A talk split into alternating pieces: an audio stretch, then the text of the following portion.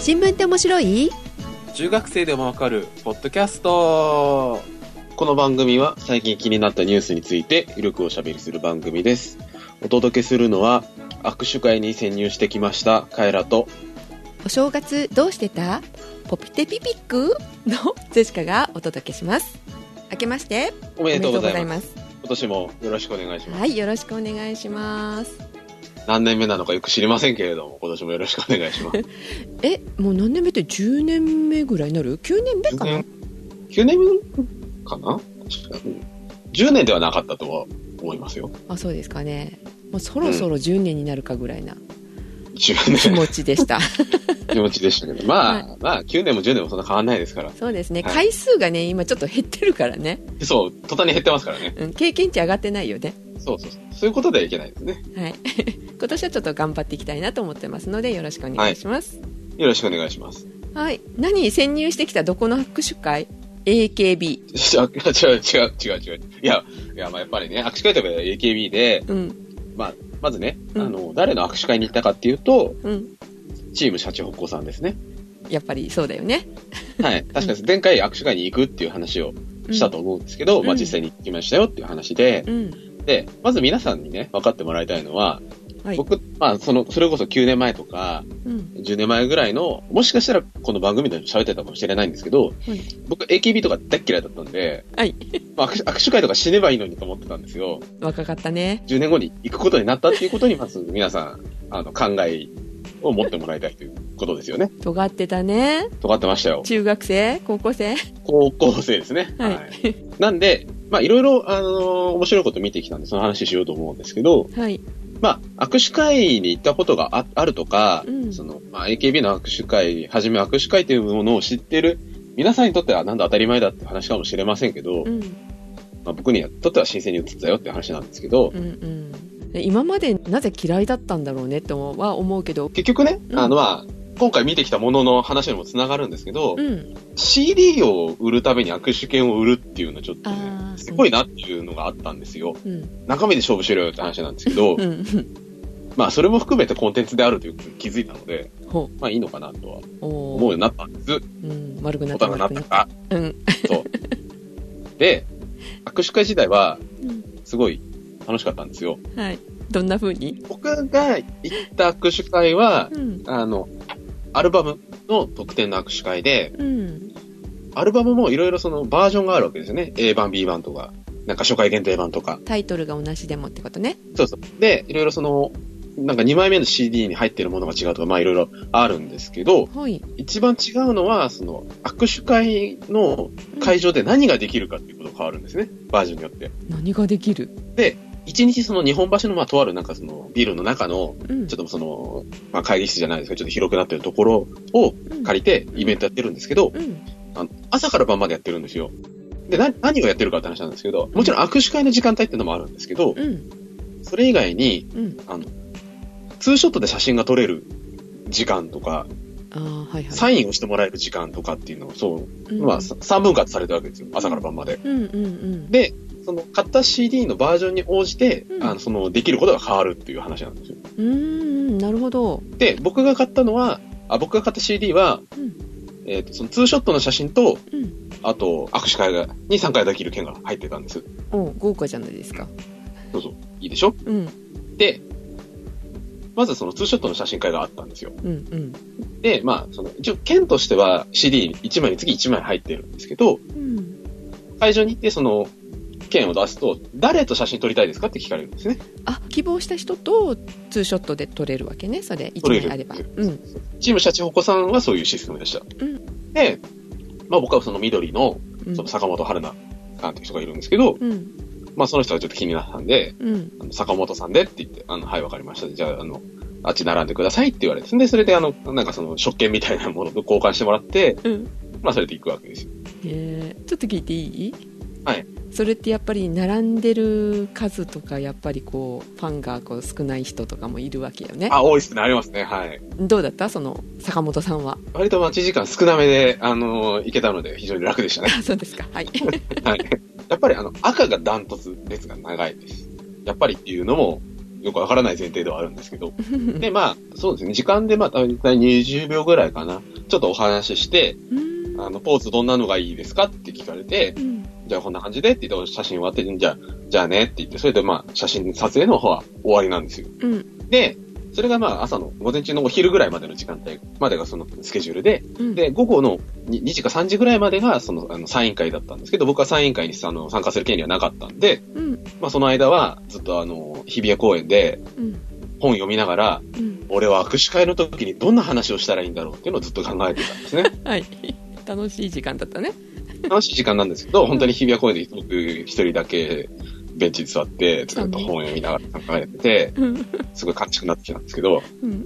で、まあ夕方になって、じゃあいよいよ握手会だと思って、うん。まあ、行ったですよ、会場に。で、あ、もう夜分かってたんで、じゃあまたあの券を出して、坂本さんでって言えばいいんだなと思って行ったら、うん。ここがね、やっぱりその握手会商法のね、真骨頂たるところなんですけど、うん。システムを説明すると、うん。握手券1枚でうん。握手できる時間っていうのが決まってるわけですね。時間？だいたい10秒弱ぐらいだったんですけど、はい。1枚の握手券で10秒弱ぐらい握手ができると。はい。ということは、2枚あると、20秒？握れるってこと？3枚あると30秒、え？4枚あると40秒っていう形で、CD を買えば買うほど握手できる時間が長くなるっていうことですね。あ、何回もできるとか言うんじゃなくて、その時間を長く手を握ることができるってこと？そう。僕はてっきり並び直さないといけないものかと思ってたんですけど、お合わせ技っていうのができて、どんどん時間を延長できるっていうことに気づいたんですね。そこの現場でなるほど。で、僕が見てて一番びっくりしたのは、うん。もちろんまあメンバー、チーム社長こと5人いるんで、うん。例えば握手券を10枚持ってたら、うん。まあ2枚ずつで振って、うん。まあ、あの5人と20秒ずつ握手するみたいなこともうんできるわけです。なんですけど、僕が見たのは、うん50枚ぐらいを赤の人に突っ込んでる人がいて、うん。お前何分握手する気なのみたいな。へ えあでもその間あ、まあ、もちろん手も握れるけどお話ができるわけよねそうそうそうそうそうそう。この前のライブ良かったよとか、うんその雑談みたいなことをしてる人もいたんですけどう、んうんいろいろ話ができるわけですよ。うんね？うんっていうのがね、握手券商法なわけですよ。なるほどそれはいっぱい欲しくなるよねそう。僕もちろんその CD1 枚しか買ってなかったんで、うん。まあその10秒弱の時間にかけて、うん。初めてその握手会に来て、うん。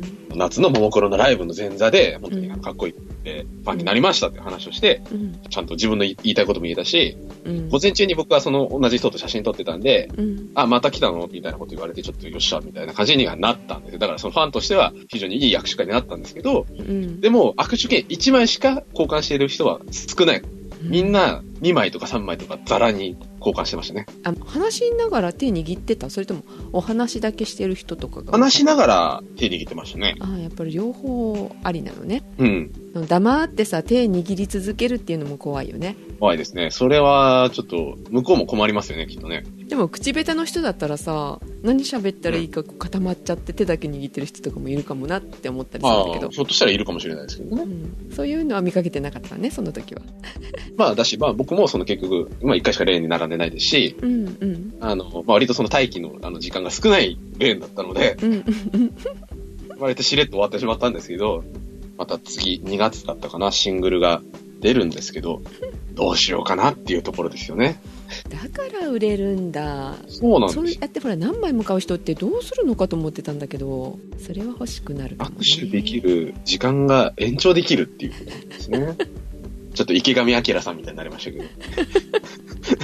なんかあのそのシステムが分かってちょっとすっきりしました、はい。僕もこういうことかと思って、すごい合点がいったんですけど、うん、でも難しいですね。今までこう批判してたあのカエラ君が数を買うようになるかもしれないわけね、でもね、僕、やっぱりその、言ってもいろいろ行か行かなきゃいけない現場がいっぱいあるわけですよ。僕の場合はね。うん、うんまあねあの、ももクロもそうですしう、ん筋肉少女隊とかも行け行かないといけないですし、うんうんまあ、宝塚はそうですし、うん全部やめて、シャチホコだけに突っ込めば、まあ、できなくはないんですよ、そういうことも。うんまあね、シャチホコだけになったらう、ん、僕、台無しじゃないですか。確かにそういうことではいけないじゃないですか。と思って、まあ、2枚ぐらいでも、10秒追加するためにもう1枚買うみたいな、そういうところでちょっと有力出ますけどね。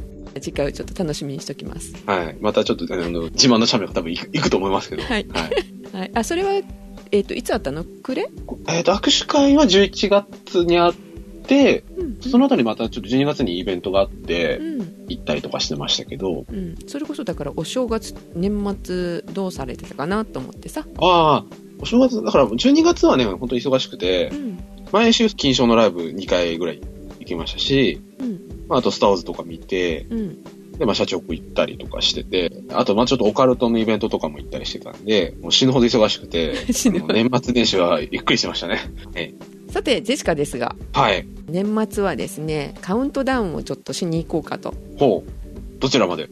花屋敷花屋敷？そうきたか。渋いでしょ？渋い、なかなか。そう花屋敷あの夏すごい行きたいなと思ってたんだけどなんか伸び伸びになってなかなか行かなかったのね、はいはい。でまあカウントダウンどっかでできるかなと思ってあの調べてたら花屋敷もあったので はちょっと渋いじゃん行こうかなって。最古の遊園地だよってそこでカウントダウン渋くないと思って。まあ、なかなかね、いないですよ。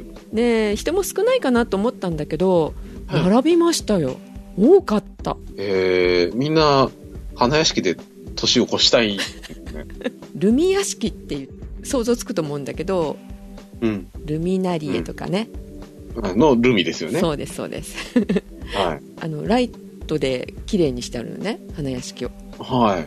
それが12月の末ぐらいから始まってまだずっと4月ぐらいまでずっとやるみたいなんだけどはい。古いところだからいろんなあらが見えるけど昼間だったら、うんはい。夜綺麗にライティングされてるからさロマンチックよ 本当かあの、あの、花屋敷が。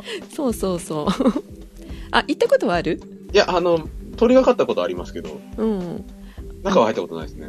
敷地は割と狭めじゃない？ああ、そうですね。結構こじんまりしてますよね。うん、なので、あのそれほど、ね、あの苦労せずにいけるかなって思ってたんですが人数が人数だっただけにね、あの乗り物に乗るのにすごい1時間待ちとかね、ディズニーランドみたいじゃないですか。びっくりでしょ？うん。一旦6時であの31日は終了して9時からオープンみたいな感じだったんですね、はい。はい、夜用にってカウントダウン用に。で芸人さん呼んでみたいなねことやってましたけどね、で花火も上がるんだろうなってねかジェシカは勘違いしておりましたので。あ、あ思い込んでたんですか？やっぱりカウントダウンって言ったら花火でしょって思ってたんだけど。まあ、うん、つきものつきがちですね。とあの楽しみにしていたローラーコースター最古のやつね、はい。古いやつ、はい。あれ乗ろうと思ってたんですけどそれはね稼働してませんでしたね。あ、お休みというか、夜は動かしてなかったんです。そうその31日のイベント用は6つぐらいはあったのかな。それをフリーで、まあ、入場料さえ払ったらもう乗り放題みたいな感じになってたんですけど、ん。だけどもね1時間待ちってどうよっていうねいや、だ、いや、あの、花屋敷をバカにしてるわけじゃないですけど、遊園地大体それぐらい並びません？普通はね 普通は。でも花屋敷だよっていうことですよね。そうそうそうそうでローラーコースター乗れると思い込んでたのでしかは求みが多い。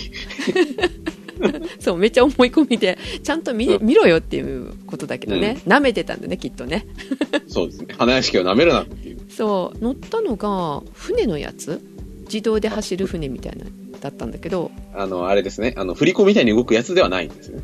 あその館内をずっとぐるーっと回るやつね。はい。20分待ちぐらいで乗れたかな、でうん。じゃあ次はローラーコースター並ぼうと思ってだローラーコースターって書いてあるところに並んだつもりだったの、うんだそこをね1時間以上待たされてて大人気じゃない？ですか。そう。あやっぱローラーコースター並ぶんだなーって思いながらどんどん進んでいくとあれ？さっきと並んでたとこと同じ場所に連れて行かれるぞっていう。あれ？と思って。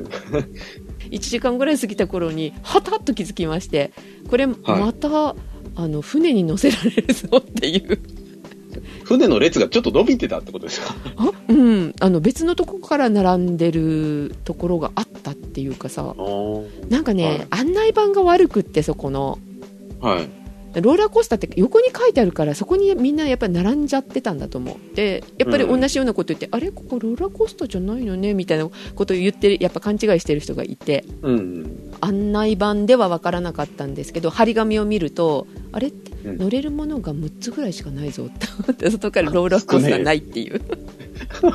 はい。まあそんなこともありあの、はい。めでたくカウントダウンができ花屋敷の奥にたまたま浅草寺があったので 初詣に行きはい。行ったことある？浅草寺浅草寺、お正月に浅草に遊びに行ったことあるんですよ。うんうんなんかね、お参りした記憶がスコッて抜けてるんですけど、これはどういうことなんでしょうか？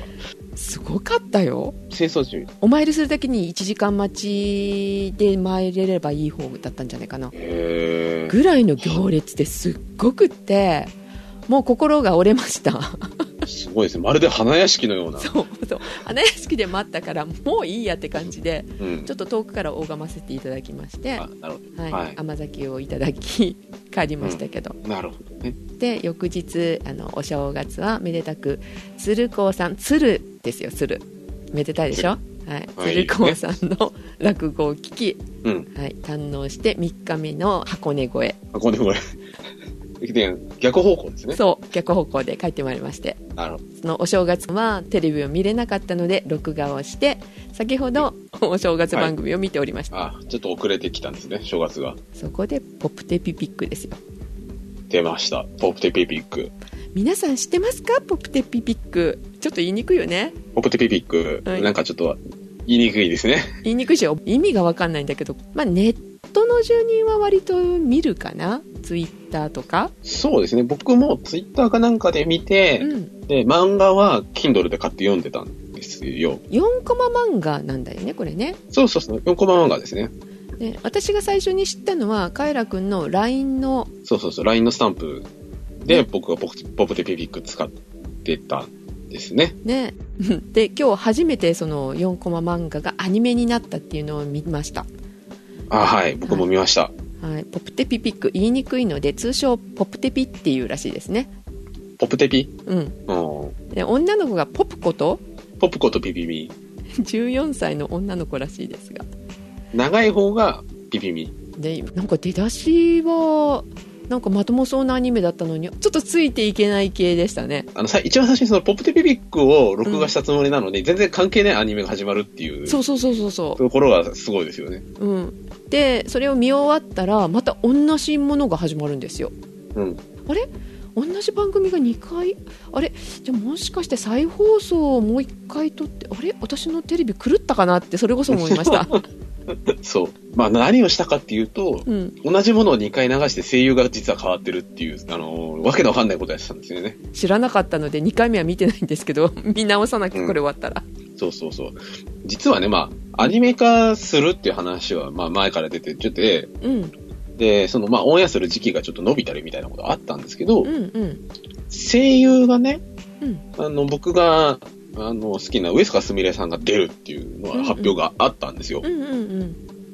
で、上坂さんは、その、顔は長い方の声をやるっていうのは、それは聞いてたんで、うんうん。ああ、見なきゃなと思って、うん。僕もその、まあ、今日見てたんですけど、うん。いきなり、あの、おっさんの声がしたじゃないですか。だよね。中学生の女の子なのになんでおっさん声優なんて思ったんだけどさ。大塚芳忠さんだったんですけど、うん。声がね。う。んうん。で、あとその、ポップコの方も、あの、江原正史さんっていう、まあ、おじさんの声がいきなりしてきたんですけど、そうそう実はこれ伏線があってう、ん。漫画版でうん。アニメ化するんなら誰の声がいいっていうくだりがあってへ、えで、その、私は江原正史さんで、僕、うんあの、私は大塚芳忠さんでお願いしますみたいなのがあったんですよ。うん漫画で。うんそれが実現したっていうことですね。で、一番びっくりしたのは、うんあの、第1話では上坂さんが一つも出てこなかったってことですね。すみれさんどこ行っちゃったのよそう。じゃあ2回目流れてるとこでやってるわけ？いや、2回目はね、また違ってね、あの、ピピミはね、日高のり子さんっていうあの、タッチのヒロインの。あの、ポップコはね、あの、三谷由衣さん。そうなの？なんだそれ？上坂さんですっていう。まああの本当理解できないアニメなんですけど「でうん。我は神じゃ」みたいなとこ知ってる？ああ、あの、何でも教えて信ぜよう。うんそう我は神じゃみたいなことを言い出してそこでで私のことチュキって聞くのがすごい可愛かったんですけどね。ありましたね。ポップコの方がね、そう。だピピミちゃんがいっぱいチュキっていうね。おっさんの声でね、そう1回目のは、ほとんどがあのよくわからない基本はね、不条理なギャグですよね。なんか人類にはまだ早いって言われてる。もうなんかまあ、漫画も漫画で、うんまあ基本的にああいうノリだったんで、まあ、ある意味こう、ちゃんとアニメ化してんのかなと思いましたけどね。うん。どうですか？久しぶりにちょっと脳髄揺さぶられた感じがしてよかったですね。紛うことなきクソアニメ、かっこ褒めてるということですが、どうあがいてもクソっていうのがキャッチコピーですからね。まあ、あの、良い子の皆さんに勧めていいのかよくわからないアニメでございますが、あの、うん機会があったら、ちょっと見てみるのはありかなって思いますね。そうですね。あとまあ、この作品見て、あの批判したら多分この作品の術中にはまってるということになるので、そう。おそらく。ということでですね。はい一応まあ、珍しく更新の頻度が近かったので、はい。まあ大体あの、お正月っていうと、あの、去年の振り返りみたいにやってたんですけど、そうだね。前は10月ぐらいだったっけ？そうですね、下半期の振り返りっていうパターンが多かったんですけど、うん。下半期真ん中ぐらいで一回やってたんで。まあ、11月、12月のニュース、ちょっと触れながらとは思ってたんですけど、うんえ、一応今日はまとめって感じ？一瞬まとめて、うんあとちょっと流行りの話題をやろうと思います。はーい。11月、12月って、まあ、トランプがあの来たりとか、うん。あの、お相撲さんが、あの、で電目で殴ったりとか、うん上野にパンダが出たりとかうん、パンダが出たり。パンダいましたけど。パンダがね、あの、シャンシャンが出て、あの、お披露目だったりとか、はい。あの北朝鮮、北朝鮮から船が来たりとか、うんあの、漂着船ですね。うんうん。とか、あと、リニア新幹線の工事のあの裏で談合があったとか、ねうんあの、のぞみ新幹線のあの台車にちょっと亀裂がうん。入って、ちょっと不具合が出たりとかっていう話があったんですけど、ちょっとね、ピンとくる大きいニュースっていうのが、個人的にはあんまりなくて、うん。で何の話しようかなと思ったんですけど、ちょうど年末にかけて一個ね、あの、ホットワードというか、流行ってたあの言葉があって、はい。それはですね、ビットコインですね。ビットコイン。2009年頃からその流通してると仮想通貨。前はなんかこれって、えっはいと発掘するものだってことじゃなかった？ビットコインって。そう。普通の国が、うん。あの、お金を発行するときって、まあ、お札吸ったりとかう、ん。硬貨作ったりとかっていうのができるんですけど、ビットコインはその発掘って呼ばれる作業で、あの、新しい、あの、お金が出てくるので、あの、それは変わりはないんですけど、すごいその最近人気が出てきて、うん。2009年頃に、うんあの、発表して運用が開始されました。うん。で当初はその1ビットコイン、まあ、1円みたいなもんですね。うんうん。が、当初は0.2円だったんですけど、うんうん。2017年の11月には1ビットコインが100万ぐらいに跳ね上がってた。びっくりだね。で、っていう形で、なんとなくその仮想通貨で、なんかそういう発掘とかいうなんかワードだとか、うんその高くなってるとかっていう話っていうのはなんとなく耳にしてると思うんですけど、うんそれぐらいしか知らない逆言うと。そもそも何っていう話ですよねう。ん。あの、普通の、あの、通貨、あの、法定通貨とか呼ばれるその円とかドルとかとどう違うのとか、っん。ていうのを意外と知らなかったんで、それまあそれを調べてみましたよっていう回です。はい。で、えっ、と、ビットコインをはじめ、仮想通貨っていうものはですね、意外と種類があるんですね、今。ポイントとは違うんだよね、これはね。違うんですよ。まあ、あくまでも、その、実体がないだけで普通のお金みたいな感じで取引されるうん。概念。うんすねビットコイン以外にもなんかイーサリアムとかリップルとかライトコインとかダッシュとかネムとかモネロとかすごいいっぱいあるんですよ。実は。へえ、そんなにあるの？すごいいっぱいあるんですよ。うんで、まだまだその、その流行り始めの仮想通貨、うん。暗号通貨とかって言ったりもするんですけど、うん。まあそのインターネット上で取引される、その実体のないお金うん。の種類っていっぱいあるみたいなんですね。うん。なんかそこの商店街でしか使えないやつとかもあるじゃない？あ、そんなのあるんですか？うん。へえ。テーマパークでしか使えないやつとかも。それは違うのかな？またちょっと違うと思いますよ。ちょっとどういう仕組みでやってるのかあれなんですけど、うん。まあこれはあの、そのビットコインとかそういうはじめとする暗号通貨、仮想通貨がどういうものかっていう話につながってくるんですけど、はい。例えばですね、うん。あの、オンラインゲームの中で流通してる通貨とかってあるじゃないですか。うんうんうん。あの、1000円出すと1000ポップテピピックもらえるみたいな。うんうん。あの、アマゾンのポイントとかと思ったらいいのかしら？ああ、まあ、それに近いかな。まあ、任天堂 iTunes ストアとか。あ、そうそうそう。みたいなあれなんですけど、うん。あれって、なんですかね、使われる使い道としてあくまでもその、任天堂のストアの中で使でしか使えないとかう、ん。Amazon の中でしか使えないっていうものじゃないですか。そうだね。っていうところで違って、ビットコインっていうのはもちろんその、決済に対応している受け手とその送り手がいないとダメなんですけど、うん。日本円って少なくとも日本の国内だったらどこでも使えるじゃないですか。っうん。ていうのと同じであくまでも普通のお金と同等のあのものうん。としての概念なんですね。はい。で、まあここでちょっと一個出てくるんですけど、はい。電子マネーってあるじゃないですか。うん。電子マネーね。AD とか Suica とか。うんああれも一応実体のないお金みたいな話になってるじゃないですか。ね。なんかうん。ウェブ系でいろいろ決済できたりとかってあるんですけど、あれってあくまでも補完的なサービス。要するにその、円をエディで決済するとか、円をスイカで決済するっていう話じゃないですか。うーん。だから元々の価値自体は円なんですよ。そうだね。だからその、1スイカが突然なんか、あの、ポンと、あの、空から落ちてくるわけじゃないんで うんうん。ね。だからそれ、電子マネーとまたちょっと違う。うん。だから、そういうものとまたちょっと違うよって話なんですね。うんうん。じゃあ、そのビットコイン自体はどうやってその、新しくお金を発行したりだとか、どうやって価値が生まれるかっていう話なんですけど、うん。これ難しいですね。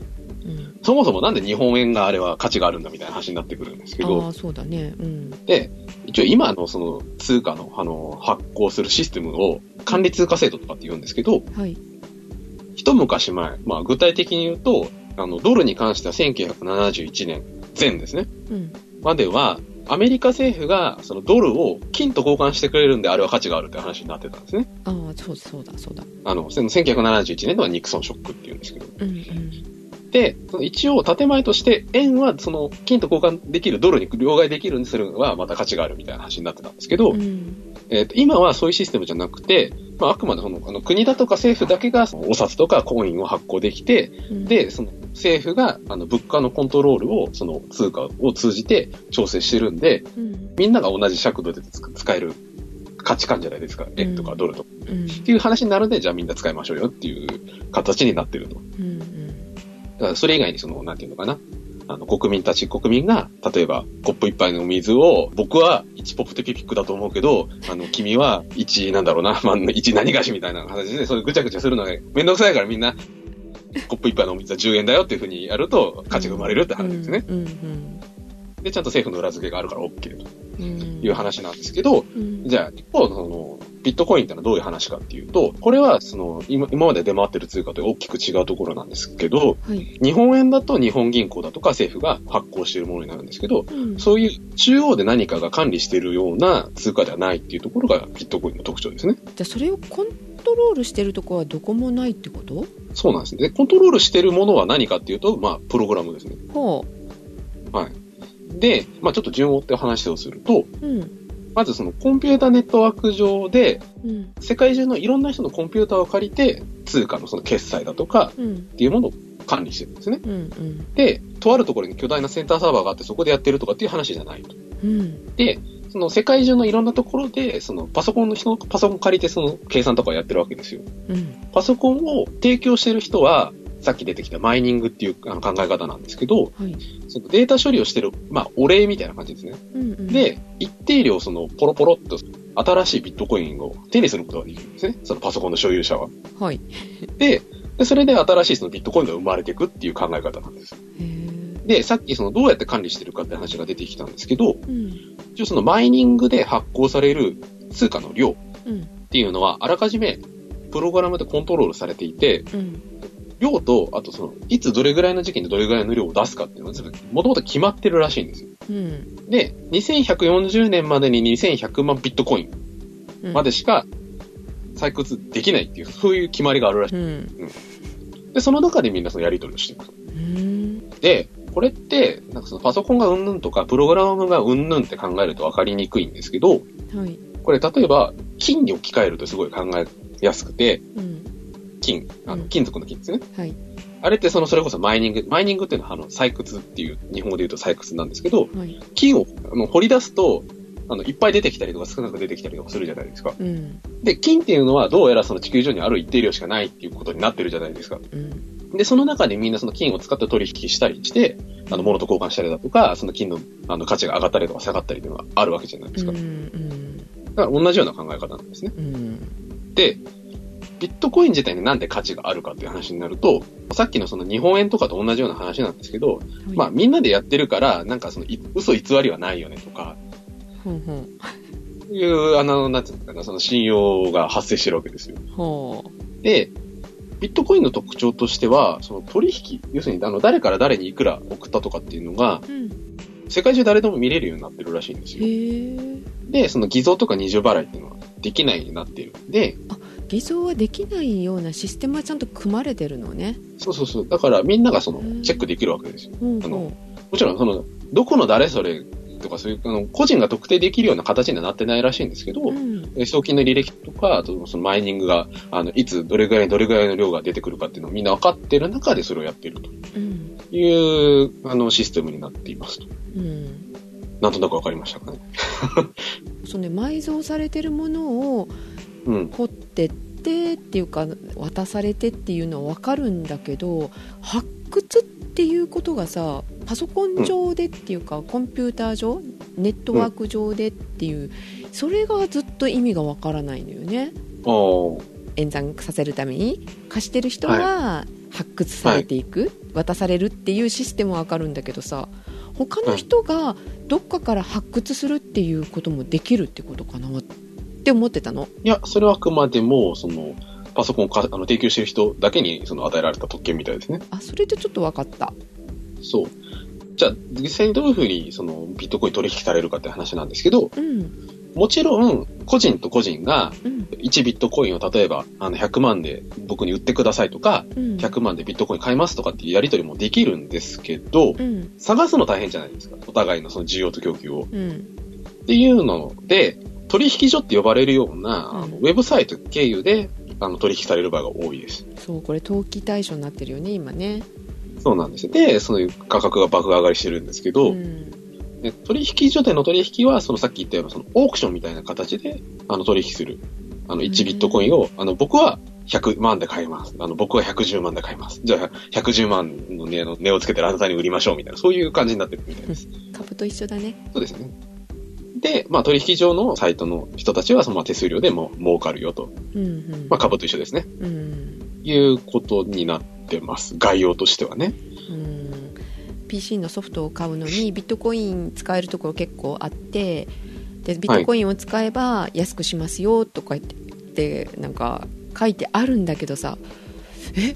ビットコイン1ビットコインがその100万だったらお釣りくれんの？って思ってたんだよねその辺とかも分かりにくいよね。ちょっといまいちよくわからないですよね。うん。どういう風になってんだろうと思う。1ビットコイン最低1ビットコインで取引はもうできないよねって思う。ね100万もするんだったら。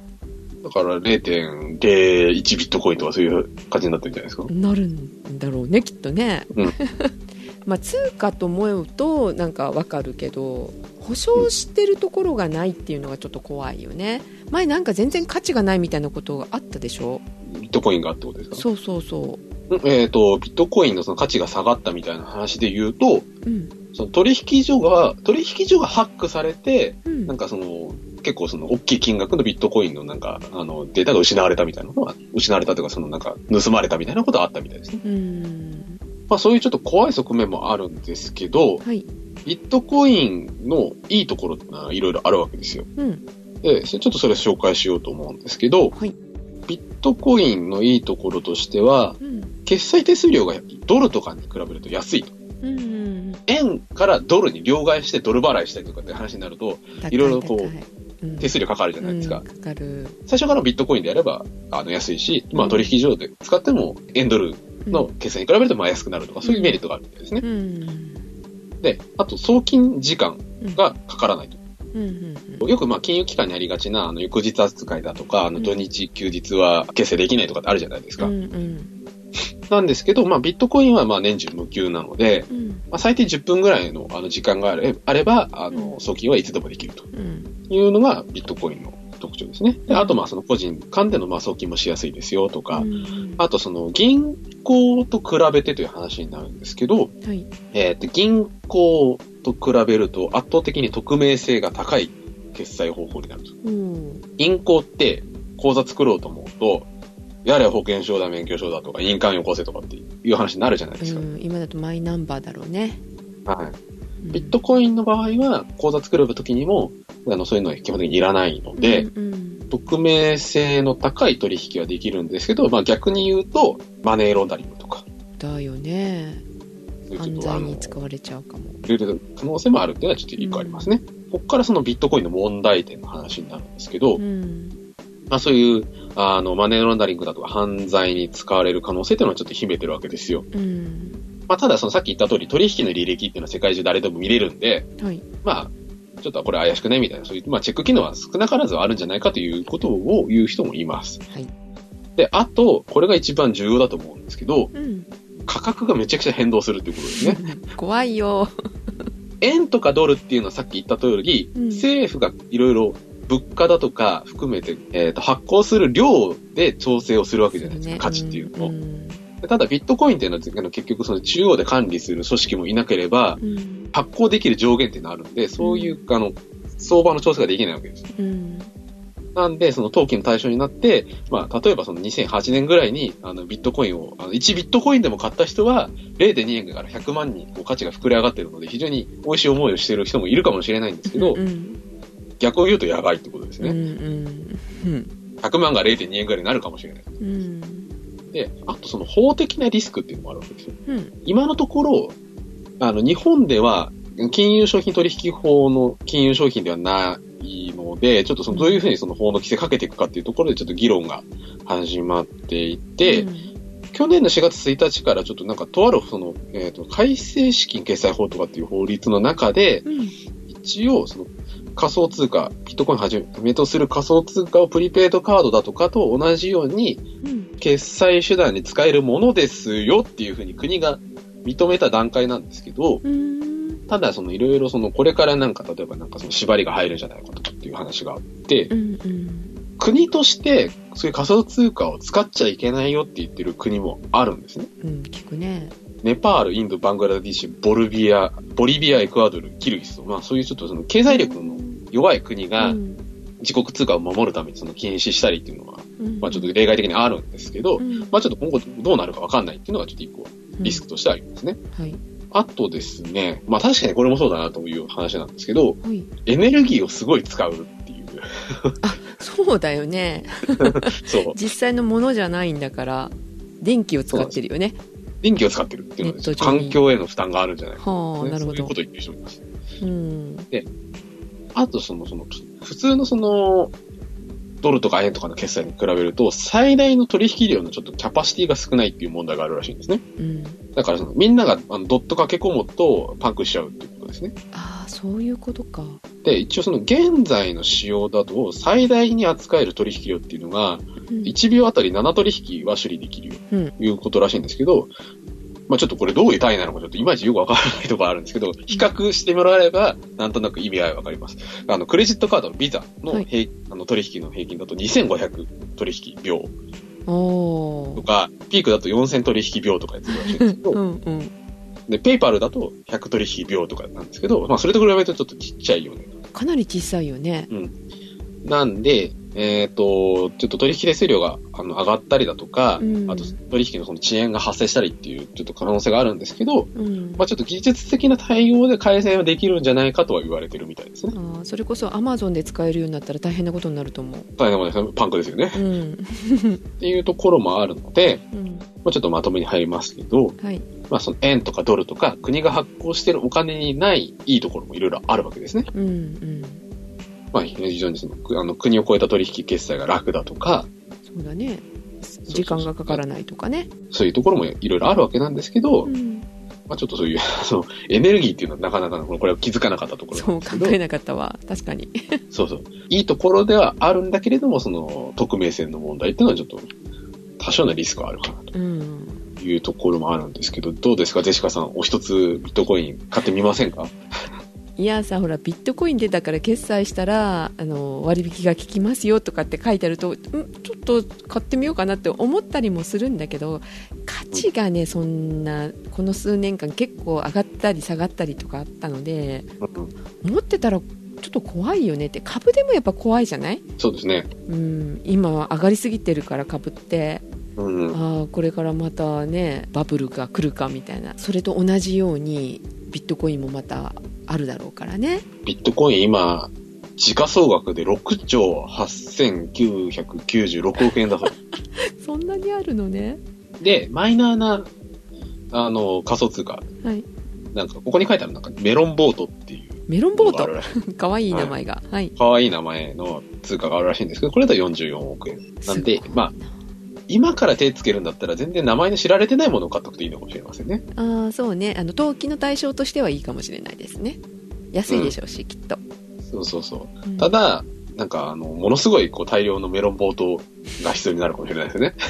本買うのになんか、1億メロンボート必要ですみたいな、そういう話なのかなわかんないですけど。試しにさ1コイン的なことで買ってるといいのかもしれないですよ、そうそう。ただ、ビットコイン1ビットコイン買おうとすると100万かかりますから。うん、今はダメだけどさ。そビビットコインもほら最初話題になった頃ってね普通に、まあ、1円扱いぐらいな感じだったじゃない？そうそうそうそうそうそう。う。ん、だったらこの頃だったらまだ買えたよねっていうね。そう。まあ、まあ、後の祭り感否めないんですけど、うんまあ、いろいろその新しい通貨っていうのがいろいろ出てきてるそうなので、うんあの皆さん、あの、各人のリスクのもとにいただきたいところであるんですけど、まあそういう攻め方もあるんじゃないんですかっていう提案です。はいということで、えっ、とまあ、お年玉にビットコインもらったらすごい困りそうな話題なんですけど、はい。あの、新年一発目はビットコインの、はい、話題でした。はいはい。まあちょっとおまけみたいな話なんですけど、はい。一応新年なんでね、うん。あの今年どんな年になるかっていうのの一応紹介もね、やっとこうかなと。うんふいふい。思います。で、えっ、と、一応2018年の、えっ、と、アニバーサリーイヤーシリーズ。うん。あの、何周年みたいです。うん。えっ、とですね、1月15日にですねう、ん。えペンタゴン、ペンタゴン。えっ、と、アメリカの国防総省の本庁舎はいが、えっ、と、建てられてから75周年ほう一世紀半だそうです。はい。ペンタゴンですよ。なんかね、うんあそこもこう、いろいろ都市伝説がありますけど、はい、すごい地下にいっぱい何かが隠されてるらしいですよ。あそうなの？はい。あの、公表されてる回数よりも深い部分があるっていう触れ込みです。へえはいで、あとですね、6月の5日、はい。えーえーと、ロバート・ケネディ暗殺事件から50年、おー。えー、とか、あと、9月15日、リーマンショック発生から10年。あ怖い怖い。はい。はい。えー、なんかすごい、ダブるような 話ですけどね。そうだビッねトコインとか株がめっちゃ上がってるとかですね。やめてくれっていう話です。はい。うん。で、あとですね、2018年の予定、うんこんなことがありますよ。えっ、と、2月の9日からは、はいピョンチャンオリンピック、冬季オリンピックですね。はいはい。なんかいまいち盛り上がってない気がするんですけど、これは 僕がスポーツに興味がないからでしょうか？よくわかりません。どうなんでしょうはいはいえっ、と、あと6月の14日からは、FIFA ワールドカップロシア大会。うんこれもまあ僕関係ねえなっていう話ですね。はいジェシカもそうですえっ、と、7月の1日、これなんかちょっと調べてて出てきたんですけど、はいアメリカのワシントン州シアトルで、うん。えー7月の1日からプラスチック製のストローだとか食器の使用が禁止される。えー、困るそれね。で、ええー、と思ったんですけど、まあ、うん。よくよく見てみると、うん。一応その外食店、レストランが一応対象になるんですけど、はい。ワシントン州シアトルとかからスターバックスとかそういうところになるんですけど、はい。要するにですね、そういうストローとだとかだとか、プラスチック製の食器っていうのが、うん。環境問題的に、最終的にあれがなんかいっぱい海に漂着するらしいんですよ。海にあとか、まあ、川とかにも捨てられちゃってるとこそうそう捨てたものが海とかにこう流れ着いて、うんで、なんかウミガメが食べてね、なんかその、なんか詰まって死んじゃったりっていっぱいあるんで、使うのやめようっていう話になってるみたいです。じゃあ、ストローは何製になるんですかって思うんですけど。なんか笑いわらあいいね まあストローを使わなかったらいいんじゃないのっていう話えー、フラペチーノごくごく飲みたくないじゃないですか。そうねでもジェシカね最近ストローあんまり使わなくなったかなっていう気はする、あ、そうですか。まあ、なくても生きていけるかなでも食器は困るねプラスチック製のに入って渡されないとさあなん陶器に入ってるの渡されたってねめっちゃ重いですよ。重たいしその処理に困るよね出先で紙とかならいいのかなとか、まあそういう話だと思うんですけどね。ああ、なるほどね。っていう話題が、はい。うん、あるようですよ。はい。で、あと、えっ、と、12月の31日に、えっ、と、アメリカが、えっ、と、うんユネスコから脱退しますよっていう。話があって、うん。なんだ？イスラエルと一緒に、うん。去年の10月に辞めるからっていうことを言ったらしいんですけど、はい。結局はあの、トランプ大統領が、はい。イスラエルの首都はエルサレムですっていうことを言ったじゃないですか。うん。まあ、それより前の話なんですけど、はい。まあ、どうやらそれの絡みで、うんアメリカ政府が思っている内容と比べて、うん。ユネスコが反イスラエルで偏ってるから、うん。その組織に金も払ってやりたくないし、だったら抜けるわみたいな、いう話みたいですね。なるほど。はい。まあ、利害関係の話みたいですけど、うん。うん。まあ、これなんか意外となんかやばいような気がするんですけどね。そのそのイスラエル問題としてですね。まあ、ユネスコがうんぬんじゃないですけど。うんまあ、ちょっとなんかタイミングでなんかこう掘り下げられたら面白いのかなと思ってます。うんますね。はい。はい。そして、お待ちかね、フィクションの2018年です。待ってました。はい。結構ね、うん。2018年激アツでしたね。何があるの？えー、7月。はい。アメリカの宇宙船リバティ号がうん。アポロ17号以来の月面着陸を果たすが、うん。月面ナチスの襲撃を受け、うん。宇宙飛行士ジェームス・ワシントンが拉致される。映画アイアンスカイ。いいですね。いいですね。好きだわ、月面ナチスとか。いいですよね。うん。アイアンスカイも大好きですし、あとあの、無駄相撲なき改革っていうま、あの麻雀漫画があって、はい。あの、それはあの、月面にナチス第四帝国っていうのがあの建設されてて、うん。地球連合軍の、えっ、と、小泉純一郎とか、うん。えっ、と、ブッシュとかうん、プーチンとか、うんローマ教皇が、麻雀で、えーそのナチスと戦うっていう漫画があるんですけど、うん。あの、それをちょっと思い出しますね。はい。いい話題です。はい。あとですね、ターミネーター4の時代みたいで、うん。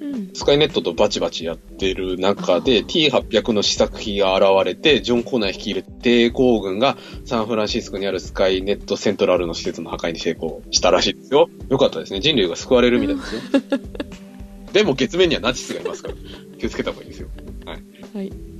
あと個人的に、まあこれ最後なんですけど、はい。結構あの、鉄腕アトムの話の世界の年みたいで、うん。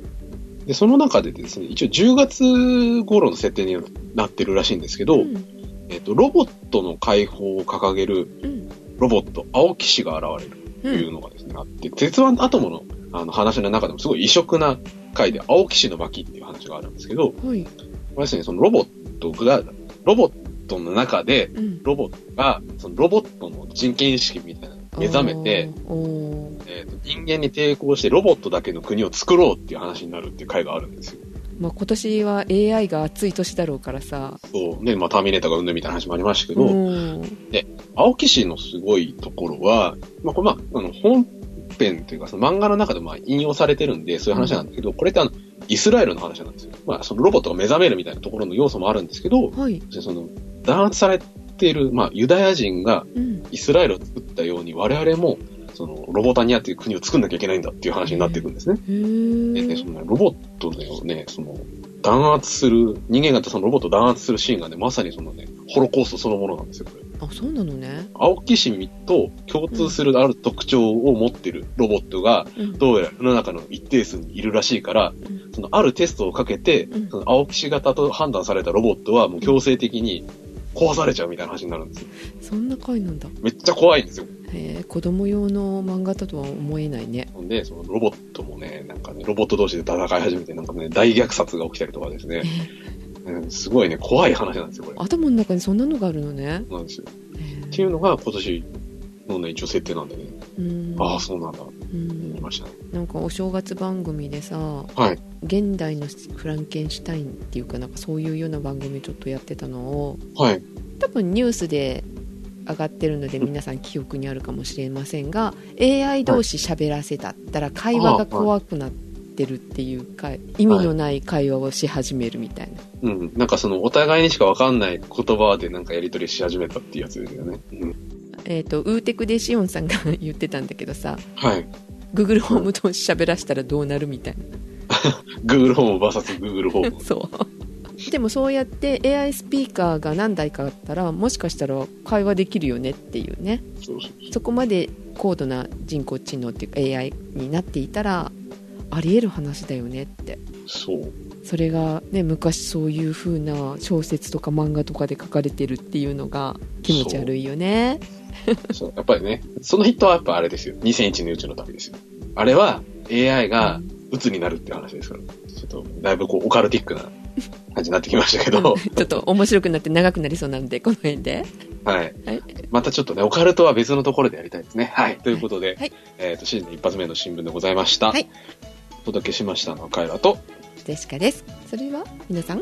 うんいってらっしゃい。よはい今年もよろしくねろしくお願いします。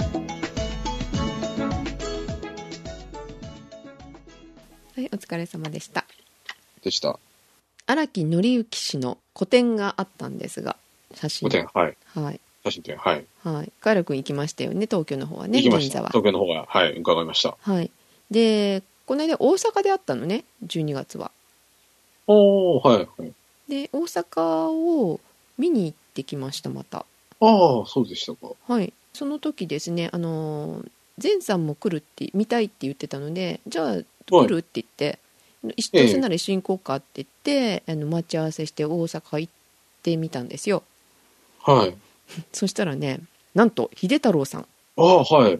偶然秀太郎さんともお会いできまして。えー、遊びにいらしてたんですか？はいそうそうそえうー、会場でお会いできまして。はい。こういいメンバーでお話ししてましたよ。だいぶその、なんか、神々の戦いみたいな感じですよね。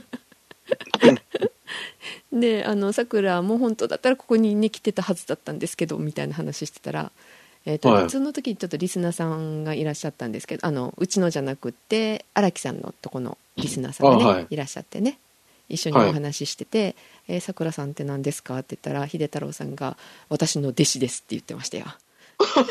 そうだったの？弟子だったんだと思って。そうなの？マジか。あのあと録音できたらよかったな。何も録音するもの持ってなかったので残念ながら。はい。面白い話してましたよ。車の話からね。弟子だったんだ。うん。でまた出てくださいねって秀太郎さんには、はい、お誘いをかけております。あですか。だいぶね、お会いしたの前でしたけど、はい。長いよね。会ってないよねだいぶね。だいぶ、だいぶお会いしてないですね。多分最後は大阪？大阪のなんかイベントの時に。だよね。一緒だよね多分ねお見かけしたのが最後じゃないですか？最後。ですよね。うん。もうお元気でしたよ。本当ですか？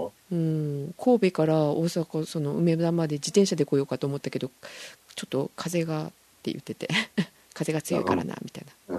いや、風がうんぬんじゃないと思います。夜大変なんだよなみたいな。寒いしなみたいそうですよ。帰んなきゃいけないんだから。な そう。そう。ちょっと大病されたので心配してたんですけれども。そうですよね。うん。お元気でございましたよそうですよ。何より。ぜひということでお呼びしておりますのではい何かございましたら、よろしくお願いしまはいよろしくお願いしますあとなんか言っとくことない？す。ああ、スターウォーズ見てきましたよ。うんえっ、と、最後の時代。えっ、と、新シリーズの2作目しですね。だねよかった？い一作目よかったからねよかったんですけど、うん今回はそのかなりその評価する人と評価しない人、あそうまあ、二つに分かれてますね。まだ見ご覧になられてないですよね。見てないですああ。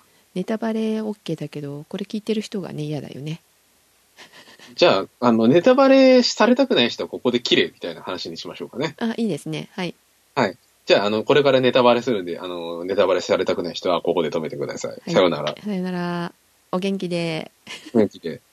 えでということで、うんえーネタバレなんですけど、はいえーと僕個人的には、まあいいのかなって思ってたところもあったんですけど、劇場で見ててちょっと思わず吹き出しそうになった場面がうん。ありました。どこ？それは何か、うん。えーなんですけど、今回あの、恋愛姫のキャリー・フィッシャーさんが一応あの、遺作になってしまったあじそうだよね。うん、まだ出てらっしゃるのね、はい、あの、今回、あの、ほ全部出てるんですけど、うん。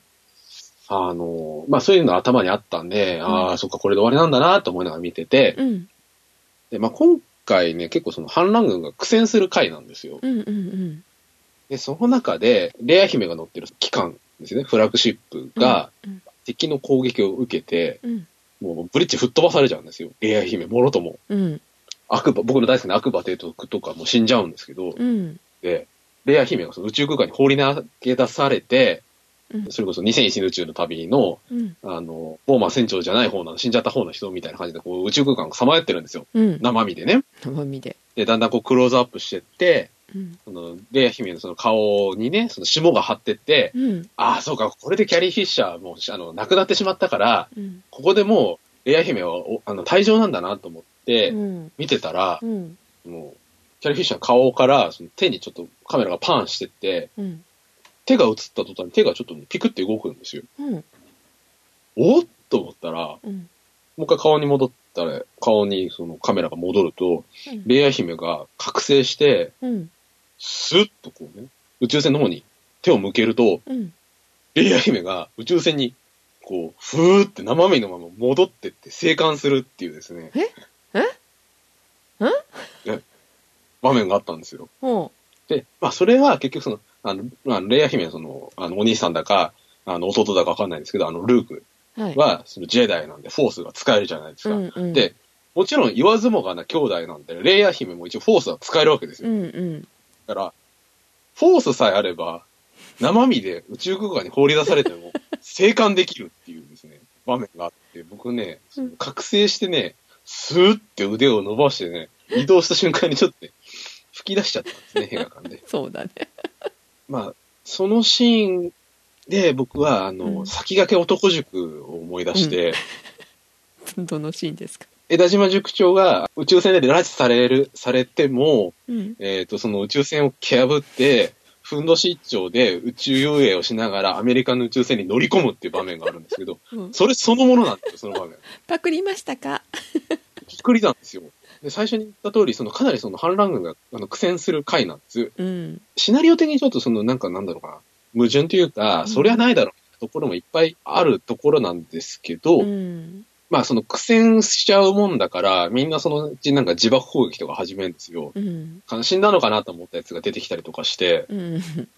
全編ね、男塾みたいな話でしたね、今回はそう。1話目すごくね作り良かったのにね。いや、僕本当に映画館で、あの、エピソード7見た時に泣いたんですけど、うん。今回はね、うん。いや、もちろん絵的にかっこいい場面っていっぱいあったんですよ。うん。ただそういうその男塾的なカットとか、あとですね、反則技が多すぎる。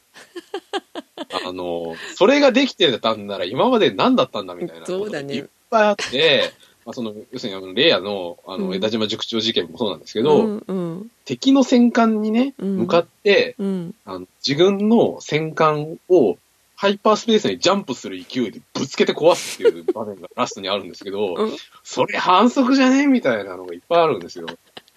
えー、なんか話的にじゃあ無理くり感溢れててってとこ無理ですか？くりっていうか、うん、今まで何だったのっていうことをちょっとどうしても思わざるを得ないようなシナリオだったりだとか、技だったりとかっていっぱいあって、どうしたんだろうね破れかぶれになってんのかね破れかぶれになってますね。ライアン・ジョンソンっていう監督のちょっとなせる技なのかどうなのかわかんないんですけど、ちちょっとね、どうなのよって思いますね。べきなのかしらちょっといや、ぜひね、あの、ハリウッド版枝島塾長をぜひご覧になっていただいあ。る意味ちょっと見たい気はするけれど僕絶対ね、あそこでキャリー・フィッシャーね、退場するもんだと思ったんですよ。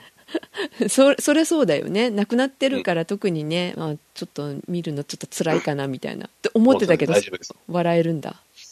あの、フォースでね、生還しますから。大丈夫です。困ったな次回以降は知りませんけどね。スター・ウォーズ好きだからさ一作一作目の話あのエピソードどっちになるんだっけ？一番最初の1でいいのかな？よ4作目ですよね。一番最初のね古いやつね。あのはいはいはい。あれは良かったけど次がダメでうん。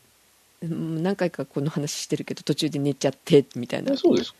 であれから「スター・ウォーズ」が私ダメになってたんだけど今回のやつは本当一作目良かったんで、期待してたんだけど、2作目こけがちなんですかね。うん、そうなのかもしれないもしかするとね、うんなんだろうあまり期待せずに見に行けば面白いと思うかもしれないねいや、だからそういう意味で期待していけばいいと思いますよ。男塾じゃん、ここが出ますから。そう 分かったはい。分かりました、まあ、ぜひ皆さん、はいあの男塾読んでから、見てください。はい、ということで今年ははい。映画をいっぱい見る年にしたいです頑張ってください。よくわからんけうんはい。どはいでは皆さんまたはい次回お会いしましょう来お会い月しましょう。さよなら。来月。うんさよなら、さよなら、さよなら。さよならおやすみなさいおやすみなさい。